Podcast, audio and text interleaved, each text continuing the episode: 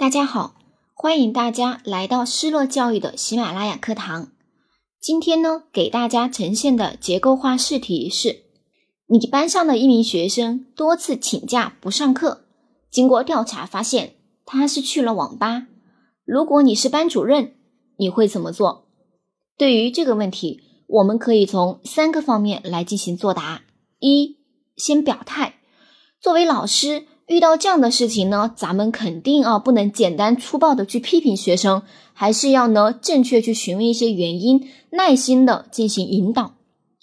二，重点呢来谈一谈你的措施，你会怎么样来对他进行引导，怎么处理这个学生的问题。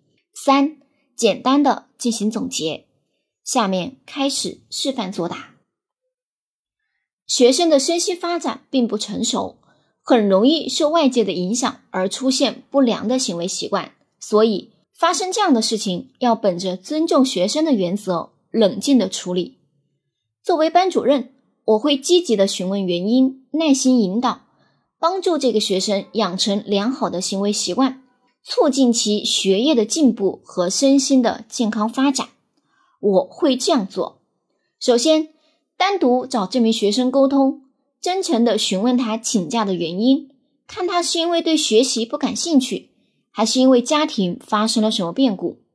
如果他对学习不感兴趣，那我会引导他认识到学习的重要性，同时根据他的学习情况，帮助他制定学习计划，鼓励并帮助他解决学习中的疑难问题。